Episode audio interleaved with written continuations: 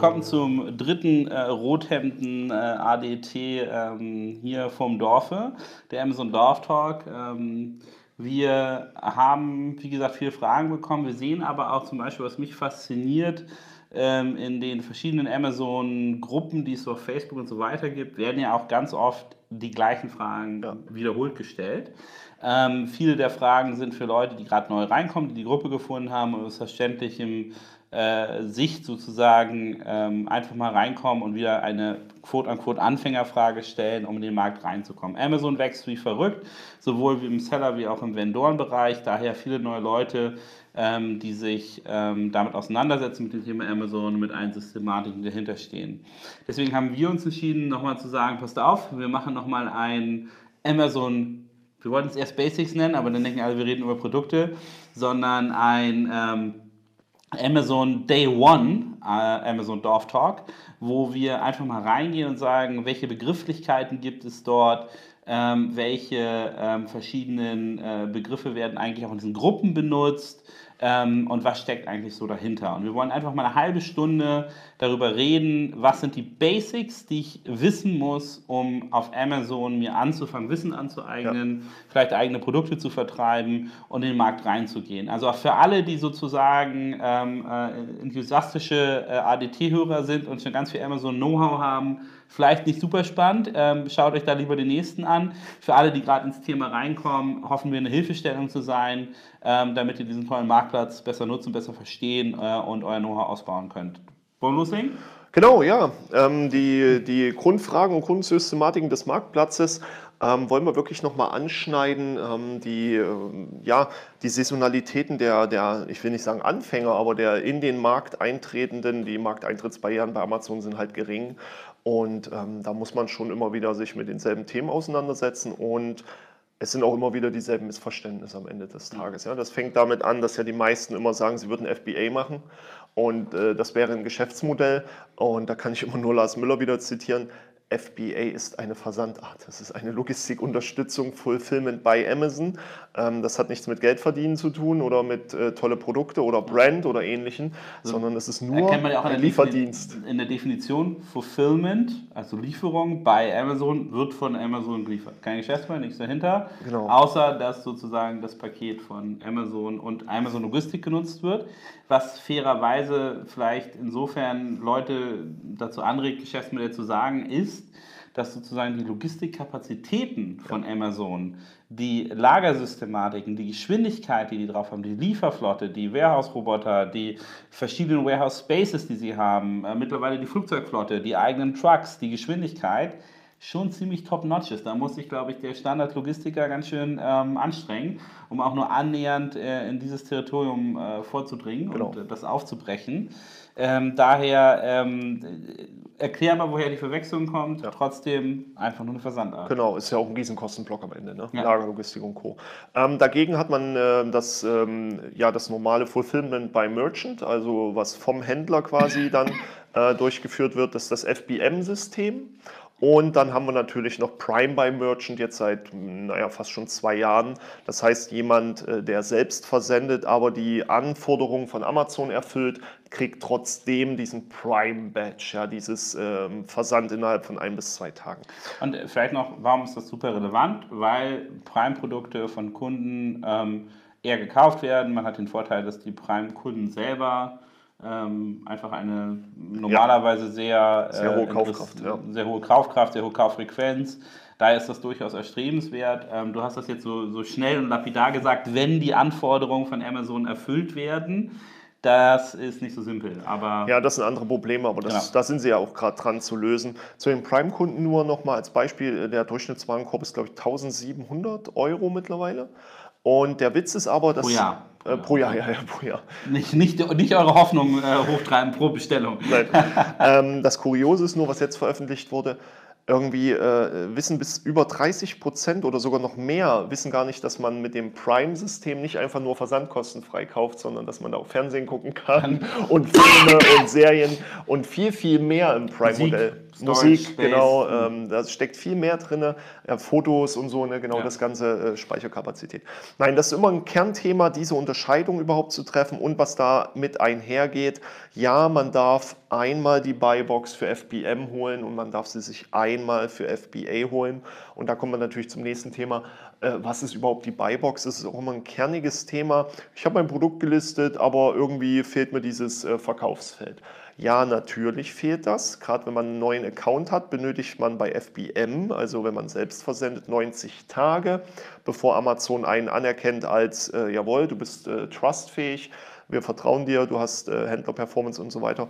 Ähm, du kriegst die Buybox, ansonsten kriegt man die sofort, nur dieses direkte Einkaufswagenfeld, wenn man über FBA arbeitet. Was natürlich den Geschäftsfeldcharakter schon wieder irgendwo unterstützt, weil es so den Charakter einer Eintrittsbarriere äh, erzeugt. Wenn du nicht FBA hast, kannst du nicht sofort starten mit guten Verkäufen. Dabei liegt es nur daran, dass du über den Prime-Filter einen höheren Trust-Faktor und Sichtbarkeit hast. Wenn du unique bist, unique Produkt hast oder die Nachfrage da ist, so wie bei den komischen von eBay da 2000 Stück verkauften Flamingo-Becherhaltern für einen Pool. Mini-Flamingo, Mini-Schwimmring und da passt genau ein Becher rein. Natürlich Wasser oder Cola, Sprite. Oh, darf, darf ich da was erzählen? Ich war in der Schweiz und die Schweizer sind ja äh, sehr. Wir waren in der Schweiz. Wir waren in der Schweiz, ja. Äh, die Schweizer sind da besonders effizient. Ich war auf einem äh, Networking-Event und da hatten die Teller und die Teller hatten so kleine Clips. Die hast du rangeklipst und dann konntest du dein Weinglas in diesen Clip ranhängen an deinen Teller. Das bedeutet, du konntest endlich, das äh, für, für sozusagen jemand, der gezwungen ist, äh, viel auf so Networking-Dingern rumzustehen, Ja. bist du immer so am Hände schütteln, halb stopfst du dir 23 Happen in den Mund und dann trinkst du auch noch irgendwie dein, äh, dein Wein aus, ja. Ähm, und das ist händisch total Ja, ja. schwierig, das zu machen. Und dann willst du eine Businesskarte austauschen, dann brauchst du irgendwie 28 Hände. Aber in der Schweiz, in der Schweiz ist das alles kein Problem, weil ich habe den Clip am Teller, Das ist ich cool. hänge mein Weinglas ein, Ja. Also fand ich Fehlt brillant. nur noch der Handyhalter. Ja, also wenn Jens Basel? Ja. ähm, ähm, genau, aber das äh, möchte ich gerne, wenn du jetzt, äh, wenn du jetzt Trinkbehälter, ich wollte auch mal ein random Produkt, das jeder braucht, Ja. einfach mal äh, hinzufügen. In der Schweiz ist das Standard. Oh, gehört. oh, wow. Respekt, ja. Das ist nicht schlecht. Ähm, aber was äh, geht einher dann zum Thema äh, Buybox? Dann kommen immer wieder die Standardfragen, ey, ich habe Einführungspreis gehabt, gehe jetzt langsam hoch mit dem Preis, die Buybox ist weg. Ja, auch das ist normal, weil natürlich Amazon und die Buybox in gewisser Weise verheiratet sind mit Händler-Performance-Verfügbarkeiten, Preisstabilität über bestimmte Zeiträume und dann möchte Amazon einfach keine eklatanten Preissprünge sehen. Ähm, gleiche Probleme ergeben sich gerne am Anfang, wenn man in eine Saison hinein ein Produkt sourced. Hatten wir jetzt letztes Jahr Weihnachten wieder. Und ich mache auch zu viele Absätze und Umsätze in kurzer Zeit, dann werde ich auch gerne mal gesperrt. Ja, das sind so Standardphänomene, die man äh, in, dem, in dem ganzen Konstrukt hat. Kannst du vielleicht, wenn du jetzt Buybox sagst, sozusagen geografisch auf dem Bildschirm von, von Amazon das nochmal einordnen? Auf der, wenn ich jetzt im Desktop bin, was bezeichnest du da als Buybox? Ja, so, äh, wir haben einerseits den oben rechts den direkt Einkaufswagen-Bereich, wo man direkt den kaufen kann, der Ver- Kauf und Versand durch Amazon von, da steht dann immer der, der Händler, ähm, der ist dann direkt in der Buybox, der ist Platz 1 und dann hast du die tiefere Buybox, ist entweder über den Bereich ähm, 12 Angebote neu, wo man draufklickt auf neu oder rechts unten dann, wo die ganzen Händler und die Preise und Versandkosten und so weiter dann Genau, stehen. weil wir sozusagen die Basics auch erklären wollen, woher leiten sich die Wörter ab. Die Box kommt daher, da ist ja dieser orangene Frame drumherum. Daher äh, bei Box, ähm, so könnt ihr euch den Namen auch merken, wenn ihr irgendwo eine Box seht. Darüber wird viel gesprochen Ja. ähm, und da findet ihr auch schlussendlich ist das so wichtig, weil dort der ultimativ der Kauf stattfindet. Genau, Und, oder wenn es ähm, nur in den. Einkaufswagen heißt, hast du ja gar nicht mehr die, diese Situation, äh, von wem ist das? Du denkst, du kaufst von Amazon, nur weil du dort in den Einkaufswagen gelegt hast. Das war bei uns im Support immer die Standardfrage. Haben Sie bei Amazon gekauft oder bei einem Händler? Ja, bei Amazon. Alle haben bei Amazon gekauft. Ja, aber Würde mich auch wundern, wenn ein Kunde jemals eine andere Antwort geben würde. ja, das ist leider Amazon. so. Ja. Dabei hat man dann doch beim, beim Händler gekauft. Was aber auch direkt weiterführend zum nächsten Thema führt, ähm, ist so dieses äh, gängige Missverständnis zwischen Seller, Vendor und Reseller. Wenn dann die Seller in den Markt einsteigen und sagen, ja, ich habe mir eine gute Nische ausgesucht. Ja, äh, Nischen gibt es nicht auf Amazon, sonst wäre es nicht der weltgrößte Marktplatz. Oder mit der weltgrößte Marktplatz, dann kann es Das kommt keine drauf an, Nische wie sein. groß deine Nische ist. Ja, genau. Und ähm, da kommt es immer wieder zum selben Phänomen. Ah, ich habe ein gutes Produkt äh, gefunden, aber Amazon verkauft das schon. Großer Fehler, ja, nur weil da steht Verkauf und Versand durch Amazon, heißt das nicht Amazon verkauft ist. Amazon verkauft Amazon Basics Produkte und Produkte, die den im Titel mittlerweile stehen haben, Amazon Marke, Beer, Amazon Marke, äh, Find Lily und wie sie alle heißen. Verkauf und Versand durch Amazon heißt nur, dass ein Hersteller werden die Marken gekennzeichnet auf Amazon? Ähm, das haben die eingeführt Ende März. Da haben sie vor jedes Listing geschrieben, Amazon-Marke, Belly Beer und, und so weiter, ah. weil die das nicht gefunden haben. Die, die Kunden haben das nur als Marke wahrgenommen und den ja. Trust-Faktor erhöht Amazon jetzt erheblich, indem sie schreiben Amazon-Marke. Das erhöht ähm, den Trust, das ist ja lustig. Das ist, das ist äh, pervers. Mal, Amazon, ja. Amazon, Basics lerne ich auch, äh, lerne ich tatsächlich auch noch was richtig ganz Neues. Das wusste ich nicht, dass die ja. Kennzeichnung erfolgt. Das haben sie jetzt neu gemacht, spannend. genau. Okay. Ähm, und äh, das ist immer ein Kernthema. Das ist nur ein Hersteller, der direkt an Amazon liefert im B2B-Segment und Amazon verkauft die Ware weiter. Das heißt nicht, dass Amazon euer Wettbewerber ist. Ja, das ist auch immer ganz wichtig, denn äh, gerade solche Vendoren, wenn man sie richtig und sauber beobachtet und identifiziert, sind eigentlich die netteren Opfer. Ja, ähm, als andere Händler, weil die doch eher in ihrem Kerngeschäft tiefer drin sind als der typische äh, B2B-Vendor. Ja, ähm, ganz großes Thema. Und ähm, dann haben wir natürlich eingängig noch die, die Grundpraxis äh, beim Content. Da kommt es auch immer wieder zu Missverständnissen. Das äh, fängt natürlich, wenn man hintenrum anfängt, äh, trivial an. Ähm, Keywords. Wir haben jetzt den 1. April gehabt schon weit wieder über einen Monat her. Da hat sich die große Änderung bei Amazon gejährt. Man darf nur einmalig 250 Bytes hinterlegen im, im Backend von, von Amazon. Sollte man auch immer noch mal genau prüfen. Manchmal sind es Zeichen, ähm, die Kommas und Textzeichen sind mittlerweile ignoriert. Das ist seit 1. April 2017 so. Und nein, ihr könnt fünf Felder haben, ihr könnt zehn Felder haben, es sind nur einmalig 250 Bytes. Und das war es. Ja. Jedes Byte mehr oder Zeichen ähm, führt dazu, dass alles nicht mehr indexiert wird. Alles? Alles, komplett der Inhalt in dem Backend also für die Suchbegriffe. Ja, genau, es führt ja zu einer sofortigen äh, Komplettignorierung. Ja. Das wird auch gerne äh, komplett entweder unterdrückt, ähm, falsch angewendet oder ähm, nicht sauber genug in Frage gestellt, da in Deutschland so ein SZ, Ä, Ü, Ö mehr als nur ein Zeichen sind, sondern in den Bytes dann eine, eine höhere Messzahl hat. Ja, das wird gerne schlicht und ergreifend vergessen. Mhm. Ähm, Im Bereich Content an sich haben wir natürlich den ominösen A9 und da wird auch immer wieder gerne drüber diskutiert. Ja, aber wir haben doch wieder, äh, wann kommt A10, bis wann ging überhaupt A8? Ähm, dazu sollte man nur wissen, da hat man es einmal durch. A9, das englische Wort für Algorithm, hat einfach neun Buchstaben. Und daher kam die Systematik. Ja, mehr ist es gibt gar leider nicht. kein 1, 2, 3, 4, 5, 6, 7, 8. Ja, wir brauchen nicht auf 10 warten oder so oder ähm, nach Bezos kommt 10. Das wird nicht passieren. ja. Das war einfach eine clevere äh, Benennung. Es ist das iPhone, das allen fehlt. Ja, wahrscheinlich. genau. Von 8 auf 10. Die haben naja. Angst gehabt. Das iPhone A9. Nein, ähm, was damit einhergeht, überhaupt zu Suchalgorithmus, natürlich geht es nicht nur um Relevanz, aber natürlich viel um Händlerperformance, Verfügbarkeiten, äh, Kaufkraft unter spezifischen äh, Keywords. Und ähm, das ist aber nachlaufend mit einem einfachen Effekt. Als Beispiel, wenn ich A Freizeichen B eingebe, habe ich eine andere Suchergebnisseite, als wenn ich B Freizeichen A eingebe. Genau, also vielleicht nochmal mein, mein Basic-Einwurf ähm, äh, in dieses Thema hier.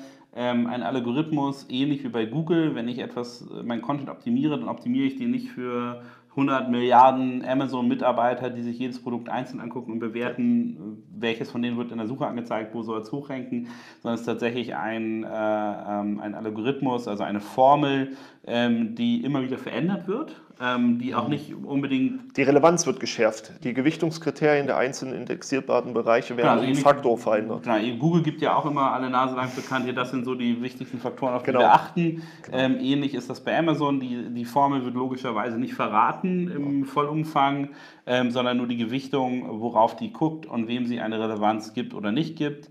Ähm, und deswegen ist dieser A9-Algorithmus sozusagen so, ein, so eine wichtige Komponente ähm, des Erfolges auf Amazon, weil wenn mein Produkt nicht gefunden wird, nicht gesehen wird, wenn ich es nicht hingehend auf diese äh, Formel optimiert habe, dann habe ich erstmal grundsätzlich ein Problem. Genau, richtig. Man kann das mit der äh, Full-Text-Search-Indexierung einfach zusammenfassen. Ähm, die Positionierung der jeweiligen zu indexierenden Felder sind ja bei Amazon der Titel, die Suchbegrifffelder im, im, im Backend, die Bullet Points und äh, die Beschreibung zuzüglich allen indexierten Bereichen im Backend. Da gibt es ja noch viel mehr mit technischen Spezifikationen und ähnlichen. Und es ist ganz klar, wenn die Position einer Wortwolke, die einen Search-Term ausmacht, Search-Term im Gegensatz zum Keyword nur als äh, Beispiel, der Kunde gibt einen beliebigen Search-Term ein, eine Suchabfrage, irgendwie äh, Query, was auch immer, und ich biete nur auf Keyword A oder B. Ja, und C, D und Y, was der Kunde da noch nutzt, hatte ich nicht drin, also kann ich nur eine spezifische Grundrelevanz entwickeln. Das muss man einfach beachten.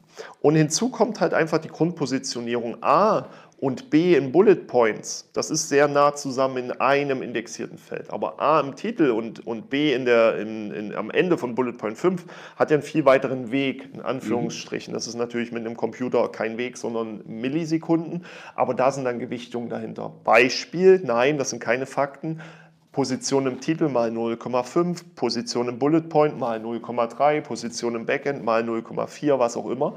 Und dadurch kommen verschiedene Relevanzen. Und wenn dann eine 100% Abbildung im Titel ist, dann ist das natürlich 0,5 mal 0,5. Und wenn die Indexierung Position ist Titel und, und, und äh, Bullet Point, dann ist das halt 0,5 mal 0,3 und so weiter.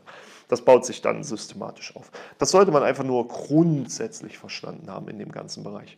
Aber wir haben ja darüber gesprochen, dass wir über die allgemeinen Dinge sprechen wollen. Mhm. Ähm, da ist das Thema Nummer eins Content. Mobile Content sieht nicht aus wie Desktop-Content, sowohl im Bereich Bilder, im Bereich Titellängen, im Bereich Bullet Points, wo man nur drei Stück direkt sieht. Das muss man einfach mal, sich mal einmal angucken. Ich habe ganz viele Kunden, wo ich dann in die, in die Workshops gehe, in die Unternehmen und ich fange immer an mit den, ja Mensch, sieht ganz gut aus, aber ich habe es mir der Mobile angeguckt, Katastrophe. E-Book-Content sage ich dann immer, ja, so, so lange Texte und sowas. Das funktioniert nicht mehr. Oder die besten Bilder mit besten Texten und allem, aber auf dem Mobile, auf dem Display überhaupt nicht lesbar. Chaos pur. Das sollte man nicht vergessen, dass es den Content immer zweimal gibt. Ne? Genau. Auf dem Desktop und auf dem normalen Device. Und auch, dass es eher sozusagen die Device-Optimierung wesentlich wichtiger ja. ist als die Desktop-Optimierung. Definitiv. Also Menschen shoppen und äh, kaufen nicht mehr ein ähm, über stationäre Computer, wo sie sich hinsetzen. Stationäre Computer finde ich gut. genau. Das ist gut, ja. Nein, das ist ein Riesenthema. Genau. Also Mobile ähm, äh, definitiv ein, ein Muss. Aber wenn wir jetzt gerade bei Content sind und bei Basics und Sachen, die ich anlege, was nochmal diese berühmte A sind? Äh, ja, das haben wir das letzte Mal falsch erklärt. Ne? Das ist die Amazon Standard Identification Number und ich habe letztes Mal gesagt Amazon Specific Identification Number. Oh, oh. Das ist, ja, ja, wurde mir auch, ja, ja, doch, die, die treuen Hörer haben mir das um die Ohren gepfiffen okay. und haben sich äh, hier, lustig hier gemacht. Hier erfolgt ja. die offensichtliche Richtigstellung. Ja, genau. Oder ich habe es jetzt doppelt, doppelt falsch gemacht. Wir, wir werden sehen, sonst müsst ihr es nochmal noch mal sagen. Genau. Und äh, da geht es dann auch weiter am Endeffekt Produktseite, ja, Produktseite, PDP, Product Detail Page, ähm, sind immer so die Standardkürzel, die dann plötzlich rumschwingen, wo du recht schnell viele verlierst. Ich habe das auch in Vorträgen oft, wenn ich sage, die SERP-Seitenkonsistenz oder der SERP-Slot. Ja, das heißt Search Engine Result Page, das sind einfach die Suchergebnisseiten. Und so ein SERP-Slot, nach dem man streben sollte, ganz viele zu haben als Marke, sind einfach nur die einzelnen äh, Auffindbarkeitseinblendungen aus äh, Titel, Preis, Versandart und Bild. Ja, also ein Suchergebnis. Slot, auf dem ein Produkt dargestellt wird. Das wird auch ganz oft durcheinander gebracht und im Bereich des Contents immer noch äh, eins der, der gängigsten Grundprobleme aktuell, auch wenn das schon über ein Jahr jetzt her ist, immer noch A-Plus-Content gegen Enhanced Brand Content. Ich habe mir die alten Daten nochmal angeguckt. 2014 war der A-Plus äh, Guide, der A-Plus Style Guide veröffentlicht worden und der heißt A-Plus Enhanced Marketing Content. EMC. Ja? Und deswegen kann EBC nicht gleich EMC sein, ist auch nicht gleich E gleich MAC Quadrat oder was auch immer. Ja? Das ist ganz wichtig. A-Plus-Content ist hochwertiger Content mit Bild und Text eines Herstellers, heißt ja auch immer Herstellerproduktbeschreibung, für Vendoren mit Cross-Selling-Templates und vorgefertigten Templates aus Bild und Text. Der Enhanced Brand Content ist ein erweiterter Markeninhalt. Der Vendor tritt ja gar nicht als Marke auf, sondern nur als äh, B2B-Verkäufer an Amazon, deswegen Marketing-Content. Und der Brand-Content ist der erweiterte Markeninhalt. Dort soll ich eine Marke darstellen, keinen Händler. Ich darf auch kein Cross-Selling anbieten, weil ein Händler könnte ja rein theoretisch ähm, Marke 1 vertreiben und Marke 2 und könnte dann Adidas neben Nike setzen oder sowas. Das wäre vielleicht aus Großdenke so eines Unternehmens nicht unbedingt Corporate Identity würdig. Aus Sicht des Händlers kriegt er unique Bundles damit hin. Ja, das, Nike schon mit dem Adidas oh ja, bundelt, genau. Ähm, also nicht Das- vielleicht ein Problem, die er damit kriegt, aber Ja. ziemlich, ziemlich smart. Das klingt wie Mario Götze im Bayern-Trikot, der dann auf die Adidas-Konferenz geht mit den Nike-Schuhen und direkt abgemahnt wird. Oder der Ober Aubameyang da mit Puma und Nike. Da- Das, äh, das sind auch so super Bundle. Ja. Nein, das ist immer so ein, so ein super Grundproblem, dass man da die saubere Definition oder das Verständnis dahinter hat, ähm, weil der Support von Amazon auch immer von A Plus spricht, obwohl sie eigentlich Enhanced Brand Content meinen. Das tut zwar weh, wenn man dann selber was anderes weiß als der, mit dem man spricht, aber je sauberer man diese wörtliche Klarheit in der Nutzung von Worten und Definitionen hat, desto besser ist es am Endeffekt für so einen, für so einen Marktplatz. Das ist am Ende genauso wie ähm, die, die reine Anzahl von Impressions und Glance Views und Seitenansichten und Seitenaufrufen. Ja? Ähm, die normale Impression ist ein Glance View. Das heißt, mein Produkt war mindestens einmal sichtbar unter irgendeiner Suchabfrage. Das habe ich sowohl im organischen als auch im äh, Marketing-Auffindbarkeitsbereich. Und damit einhergehend hast du natürlich all diese, diese ganzen Grundprobleme. Bringt mir die Zahl überhaupt irgendwas? Ja, wir haben jetzt einen neuen Cleanse View Share im ARA Premium. Das ist dann natürlich nur für Vendoren interessant. Die können sich darüber sehr Vielleicht genau rausarbeiten. ARA Premium, äh, auch wieder unter äh, Basics. Amazon stellt bestimmte Daten zur Verfügung. Genau. Ähm, ARA Premium sozusagen der, eine relativ teure Angelegenheit, ähm, aber dort stellt ähm, Amazon Vendoren Zugänge zu Daten, die du sonst normalerweise nicht abgreifen Genau, heißt ja auch Amazon Retail Analytics, macht auch daher schon wieder den B2B-Charakter am Namen klar. Und da gibt es die Basic-Version und die, die Premium-Version. Und da gibt es schöne Glance View Shares, da kann man für seine Produktportfolio sauber rausfinden, äh, wo werden die gesehen, wie viel werden die gesehen und so weiter, kann einen Category Share drüber, äh, drüber legen und kann wirklich sehr, sehr schöne ähm, Portfolio-Bilder erstellen. Aber das ist natürlich schon wieder Basics im High-SEO-Bereich äh, beziehungsweise High-Amazon-Standard-Bereich. Da muss man dann äh, schon wieder eigentlich Abstriche machen. Aber aus dieser rein organischen und Impression-getriebenen Bereichen, was ja sozusagen den Traffic wiedergibt, haben wir dann den Bereich der Seitenaufrufe und Seitenansichten. Und da unterscheidet Amazon zum Beispiel auch, wer kommt auf dein Listing innerhalb von 24 Stunden und wie oft kommt er auf dein Listing innerhalb von 24 Stunden. Deswegen hat man da immer ähm, verschiedene Zahlen. Da sollte man sich auch nicht zu sehr oder zu viel drum, drum kümmern, wie oft jemand wiederkommt, bis er kauft. Könnte man, äh, ich habe das vor einem Jahr mal versucht, versuchen Kennzahlen draus zu bauen, funktioniert nicht. Interessanter wird dann erst ähm, der Wert dahinter, die ominöse Conversion Rate, ja? CR oder Konvertierungsrate und ähnliches. Da ist immer ein Grundproblem. Per Definition sind das einfach nur äh, Einheiten pro, äh, pro Sitzung. Das ist aber blöd. Ja, wenn jemand einmal 40 Stück bestellt, habe ich eine super Conversion Rate. Die ist aber im Detail natürlich massiv verfälscht. Ja. Und wenn man die Amazon Seller Central sich durchliest, dann steht da nur eine einzige Konvertierungsrate. Das ist, wie häufig gelingt es dir, dass dein Produkt im Warenkorb landet. Punkt. Weil Mit ein- Kaufabschluss? Nein, im Warenkorb landet. Ähm, weil die Intention aus dem Wert ähm, Einheiten pro, äh, pro Sitzung, da steht ja nicht Conversion Rate, da steht Einheiten pro Sitzung. Und per Grunddefinition ist ja eine Conversion Rate einfach nur Ereignis, was ich haben will, tritt wie oft ein gegen die Anzahl an Ereignissen, die zeitgleich aus demselben Segment kommen. Also die, die per se Definition von Konversations, äh, Entschuldigung, Konver Conversion Rate, das englische Wort ist einfacher. Ähm, und das muss man einfach äh, überlegen. Das ist ja wie im Bereich Advertising, wenn ich einfach sage, meine Conversion Rate im Advertising sind einfach Klicks. Ja. Denn Klicks sind alle gewonnenen, nicht nur alle gewonnenen Auktionen sind ja Impressions, sondern Klicks. Also Ich glaube, wir haben ja. Vielfältiger Wir, wir haben ja nochmal eine, ähm, eine ADT-Serie, wo wir nur darüber sprechen, wie man eigentlich vernünftig Metriken und Messergebnisse Ja, bei richtig. Amazon, Ja. also da würde ich jetzt sozusagen den Querbeweis hinziehen, weil tatsächlich ähm, diese Conversion Rate, die dort angegeben wird, sehr oft falsch Ja, ähm, oder genau, richtig. fahrlässig berechnet ist. Und am Ende unsere, glaube ich, klare Empfehlung ist ja im Endeffekt Conversion Rate bezeichnet, dein Produkt wurde tatsächlich verkauft. Ja. Ne? Also du hast Kohle gekriegt für dein Produkt. Genau. Ähm, das ist eine Zahl, die ich äh, aus dem Standardrepertoire von Amazon ähm, nur sehr bedingt direkt ableiten würde. Da muss man sich, glaube ich, schon die, die Mühe machen, die Zahlen selber zu analysieren, selber die Hausaufgaben Ja. zu machen. Auch du musst ja trennen, organische gegen Marketing, weil viele kommen so in Optimierungszyklen rein, wenn sie anfangen, Werbung zu schalten ohne Ende und dann äh, fangen sie an, ja, Conversion Rate ist super. Wenn man dann aber sauber Werbetraffic und Werbekonvertierung rausrechnet, kann es sein, dass man eine absolut andere organische Conversion Rate hat. Und das ist doch das Kernproblem an der Sache. Will ich organisch verkaufen oder will ich aus Marketing-Sicht verkaufen? Zusammengefasst sind die Zahlen aber dargestellt. Und das ist nicht gut. Gar nicht gut. Für jede Entscheidung, die du triffst, wenn du dann siehst, ja, 20 Ich Prozent. über- oder unterbewerte meine Marketingmaßnahmen. Massiv dann Ja. aber auch, massiv. Na, nicht, na, die Werbemaßnahmen hast du ja noch ausdifferenzierter dargestellt. Die reine organische Situation wirst du massiv falsch bewerten, weil da steht 20 Prozent. Wie viel davon sind denn durch Marketing entstanden? Okay, ja, Kannst du genau. das sauber rausrechnen und so weiter. Aber im äh, ganzen Marketingkonstrukt kommt ja dann immer noch so, so Standard-Grundproblemfragen auf. Ähm, da haben wir natürlich den Amazon Dorf Talk zum Marketing schon mal allumfänglich gehabt, aber als Kurzdarstellung, ja, der Seller hat ähm, äh, PPC-Möglichkeiten, Pay-per-Click-Möglichkeiten.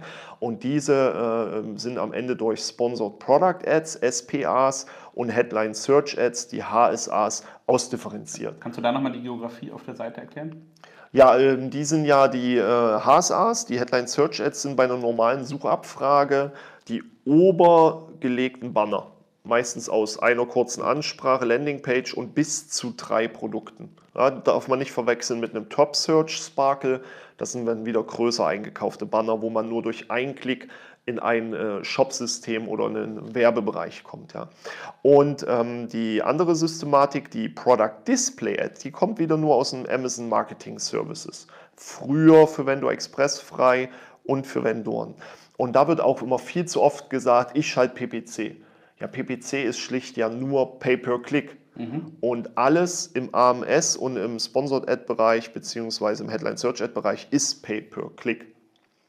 Das darf man nicht durcheinander bringen. Warum nicht? Es gibt ja auch die Amazon Media Group, das AMG, für Seller verfügbar und für Vendoren. Alles andere, was da immer erzählt wird, ist schlicht falsch. Warum nutzen das Seller nicht? Weil es so teuer ist. Aber das ist ja ein ganz anderer Grund.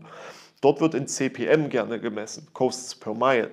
Also äh, nicht per Mile, weil das, der, das ist nur die Abkürzung, Tausender Kontaktpreis in Europa natürlich, logischerweise. Und das sollte man auch sauber trennen, dass man da nicht äh, zu sehr durcheinander kommt. Ja, wir haben unsere normalen Seller-Werbemöglichkeiten im, im PPC-Bereich, im Pay-per-Click-Bereich und wir haben im AMG Amazon Media Group die größeren, umfangreicheren äh, Werbemöglichkeiten. Die sind aber beiden zur Verfügung gestellt. Das ist nur eine Frage des Budgets. Und wir, wir haben ja sowieso beim ähm, DCD darauf äh, gewettet, oder es war Einigkeit zwischen äh, den verschiedenen Experten, die auf der Bühne standen, dass äh, Vendoren und Seller immer mehr verschmelzen wird. Ja.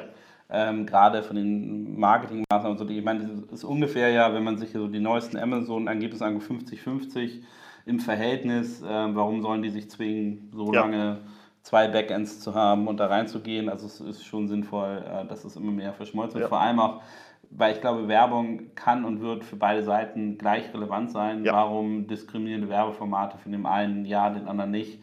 Ähm, das ist wahrscheinlich äh, nur noch ein temporäres Phänomen. Solange die Kuh gemolken werden kann. Ganz genau, ja. Das, äh, das ist ein Thema. Und wir sehen ja vor, vor zwei Ausgaben Amazon Dorf Talk haben wir ja auch schon angesprochen, dass die, nee, vor einer, dass die neuen Flatfiles kommen im Ende Juni. Von Mhm. daher ist das vielleicht auch schon so ein Schritt. Mehr Standardisierung ermöglicht ja auch das Verschmelzen von zwei Welten. ja. Ähm, das könnte noch ein Thema sein. Und was jetzt ganz neu aufgeploppt ist, spätestens am 18.05. die große Beta war ja im Amazon Ad Network. Das ist sozusagen eine Erweiterung des AAP. Die Amazon Advertising Platform ist das ganze Device Marketing. Ja. Du kaufst dich bei den ganzen Kindle Devices mit Werbung ein, aber auch bei all den normalen Webseiten von Focus Online über den Kicker, was es nicht alles gibt. Und ähm, das ist halt noch die zusätzliche Werbeaktion. Genau, aber du kannst dich nicht bei Google und nicht bei Facebook einkaufen, richtig? Nee, da wurden ja, also. Frag mich, warum das Ich wollte gerade sagen, das ist ja nicht die Schuld von Amazon. da wurde man ja äh, quasi rausgekickt. Aber jeder, der die Amazon-Seite mal geliked hat, kriegt ja trotzdem seine Produktangebote und bleibt getargetet.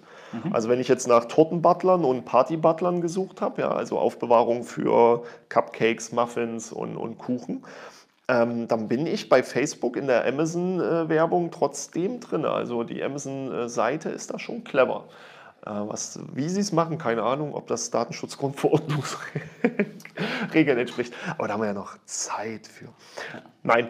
Ähm, und dann ist dieses ominöse Ad-Network halt bald bei den Sellern auch verfügbar. Und das ist tatsächlich dann äh, die, die kaufbare oder die weiterverkauften Werbeslots, die Amazon sich holt und dann an die Seller quasi Über fast alle. Formate könntest du theoretisch auch immer noch deinen eigenen Online-Shop äh, bewerben, ne? Ja, aber das, noch geht nicht. Ist mal, ist mal on and off, aber bisher. Ja, du kriegst den Shop nicht überall rein. Also bei Ja. AMS darfst du es nicht, da darfst du nur den spezifischen äh, Markenshop oder den Amazons, äh, also AMS Store bewerben. Sobald du extern Traffic anlegst, musst du über die großen Bereiche reingehen. Also wir hatten letztens äh, Thermomix, habe ich entdeckt. Vorwerk hat die erste Amazon-Werbung geschaltet und da wurdest du auch raus verlinkt. Ähm, und da, also es geht schon langsam los. Äh, die Großen Weil, merken also, auch, was los ist. Ich glaube, es ist ja auch eine, ist ja eine sehr schlaue Idee, ähm, die Amazon Werbepower zu nutzen Ja.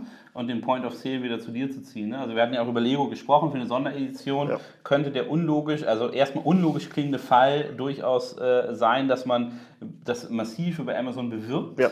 Aber den Point of Sale bei sich selber hält. Also eine Art äh, strategische Rückwärtsbewegung, also Genau. eine Art Fallrückzieher, äh, um Amazon als Plattform zu benutzen. Genau. Sicherlich nicht in der Masse, aber es ist zum Beispiel eine Möglichkeit, über die gefühlt denken Leute über Amazon immer noch prädominant als Abverkaufsplattform, ja. Ja. Haken dran. Aber diese Werbemacht, die die haben, warum ich auch sozusagen äh, persönlich äh, äh, immer mehr Amazon-Aktien kaufe, ist ja, äh, das wird ja jetzt erst relevant. Und ich glaube, in ein paar Jahren wird das ein viel knackigeres Geschäft sein Ja. als, äh, äh, als der, äh, sagen wir, pure Abverkauf von, äh, von Waren. Genau. Ja, da muss man auch einfach warten. Ich sage mal, solche Distributions- und, und Vertriebssysteme wie Tupperware und Vorwerk passen einfach schlicht nicht auf den Marktplatz Amazon. Und trotzdem finde ich es persönlich, auch Gardena als Beispiel, sehr, sehr schlimm und, und ehrlich gesagt peinlich. Warum soll ich mir den, den 8, 9 Euro Einsatz für meinen äh, Thermomix, warum soll ich den auf der Vorwerkseite kaufen? Es ist doch nur ein Zubehör. Da- Damit verdient doch äh, äh, der, der Vertriebler von, von Vorwerk, von der Tupper Party kein Geld, sondern das läuft doch über den Shop. Was soll das? Ja? Gerade diese kleinen Segmentteile, Zubehörteile. Äh, warum wird das nicht verkauft? Gardena ist mir beim ähm, Senksprühkopf die, die Platte durch den Gardena Mähroboter kaputt gegangen. Super.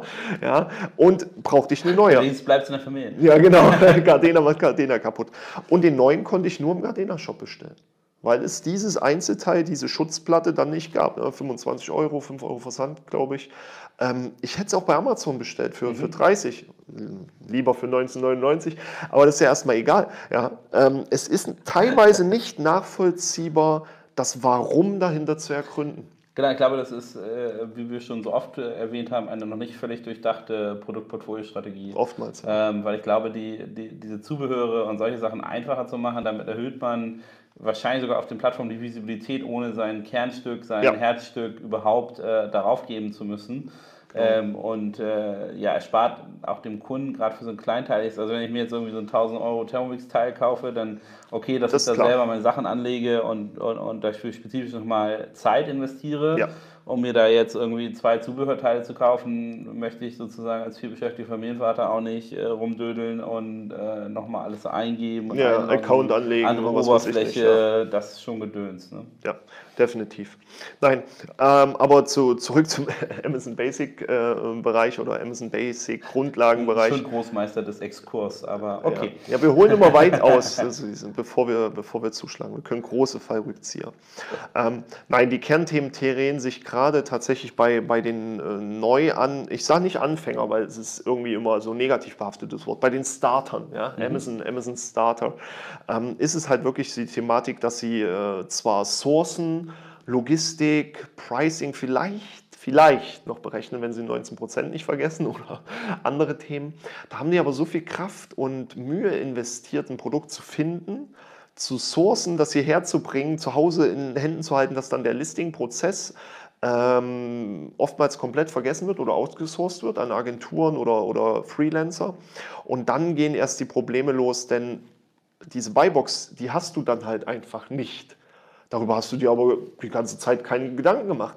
Die, die ganzen Kursanbieter natürlich, die haben ihre Erfrischungs- oder Auffrischungskurse oder diese Basic-Grundlagenkurse, äh, wo die sowas erklären, aber das hast du im Sourcing-Prozess eh wieder vergessen. Ja. Und dann kommt es natürlich dazu, dass dann viel ähm, falsch benutzt wird, siehe Enhanced Brand Content gegen A+.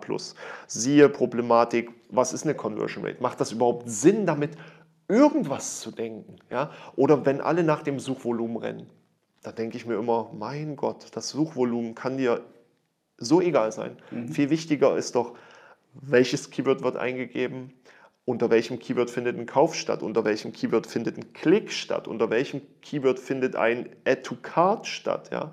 oder unter welchem Keyword wird welche Werbung ausgespielt. Für die finalen Werbestrukturen Klar, ist Suchvolumen interessant, aber nur wenn es um Masse geht. Aber wir reden von Klasse. Aber ich glaube, die, die Empfehlung, die wir dann sozusagen aus der äh, Amazon Basic oder, oder Day One sich geben können, ist, sozusagen der Teufel steckt im Detail und ja. man, man, hat viele Daten, äh, man muss die aber so bezuschussen und interpretieren, dass sie dem jeweiligen Use Case hilft. Ja. Und ich glaube, wenn ich, wenn ich da hart separieren würde, würde ich einfach sagen, es gibt bestimmte Sachen, die sind Conversion Rate optimiert aus Kundensicht, dann sind sie Conversion Rate optimiert aus A9-Sicht. Ja. Ähm, also das, das wäre der gesamte Thema äh, Content äh, oder was man aus der alten Welt mit SEO bezeichnen würde. Wie optimiere ich das möglichst gut, ja. um Conversion Rate, Auffindbarkeit äh, von Kunden wie auch von, von Algorithmus zu erhöhen.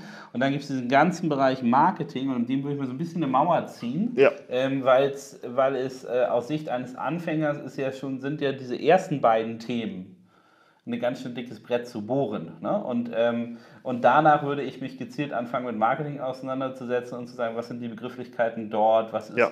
äh, brauche ich das Ad-Network überhaupt, welche Werbeformate funktionieren für mich, äh, kombiniere ich das mit solchen Sachen wie äh, eine, eine, Aktion oder ja. irgendein Push-Sale oder ähm, kommt gerade Black Friday um die Ecke oder irgendwas. Ja, ne? Also was, was mache ich dann genau, um das Marketing technisch voranzutreiben? Also wenn ich mir überlege, wie ich vorgehen würde, würde ich tatsächlich meine erste volle Energie auf Content SEO, E-Commerce Readiness an sich, du hast ja auch Logistik erwähnt, andere ja. Themen, wenn ich jetzt FBM mache, habe ich sowieso erst nochmal einen lange, langen, schmerzhaften Weg vor mir.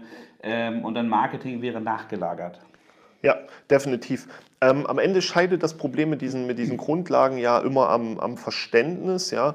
Der Studierte gegen den Nicht-Studierten, der Gymnasiast gegen den äh, voll Ausgebildeten, der einen Job gelernt hat. Ja? Ähm, dann diese Verdänglichung von allen möglichen Begriffen oder die Eindeutschung, äh, Seitenaufrufe und Ansichten. Was ist denn da der Unterschied zwischen einem Aufruf und einer Ansicht?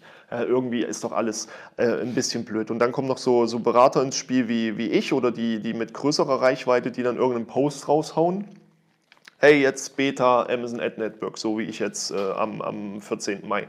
Da geht natürlich Panik los. Das gucken sich 5000 Leute an und die bewerten dann aber nicht sauber genug. Natürlich irgendwo nicht, nicht voll und ganz meine Schuld, aber die bewerten nicht, ist das relevant für mich? Ja oder nein? Wenn nein, dann eh egal. Oder mhm. wenn ja, ab wann? Und wenn ja, was mache ich dann? Aber es sind ja weniger diese Ad-Hoc-Dinge. Ich sage mal, in dem Bereich der äh, Änderung der Bytes, was wir eingangs erwähnt haben, da hätte sich jeder sofort hinsetzen müssen. Jeder.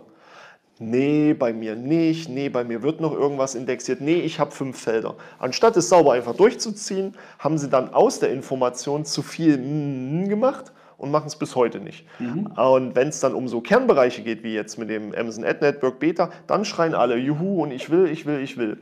Ähm, da fehlt so ein bisschen so diese saubere Kommunikation von Amazon heraus.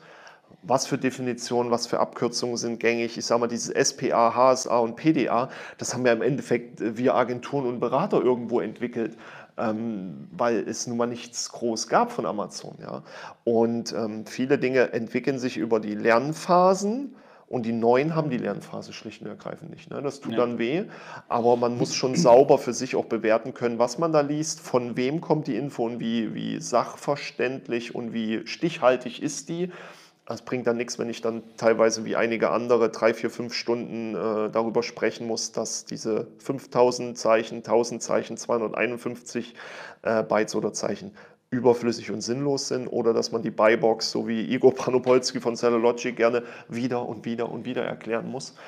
Ähm, eigentlich steht alles im Seller Central drin. Im Englischen Seller Central nochmal deutlich besser. Und ja, die Berater führen nicht immer nur zur Aufklärung, sondern manchmal natürlich auch zur, äh, wie heute, zur viel geclusterten äh, äh Grundlagendynamik, die dann doch im Exkurs zu den Gardena äh, Schutzdecken führen kann. Ja. genau, also ich glaube, äh, leider sind wir auch schon wieder an unser, unser, äh, halben, unserem halben Stundenlimit, ähm, schon ein bisschen, glaube ich, zehn Minuten drüber, aber oh. ähm, also ich glaube, wir haben, wir haben das mal, diese drei Bereiche äh, äh angeschaut, haben ein paar Grundlagen erklärt.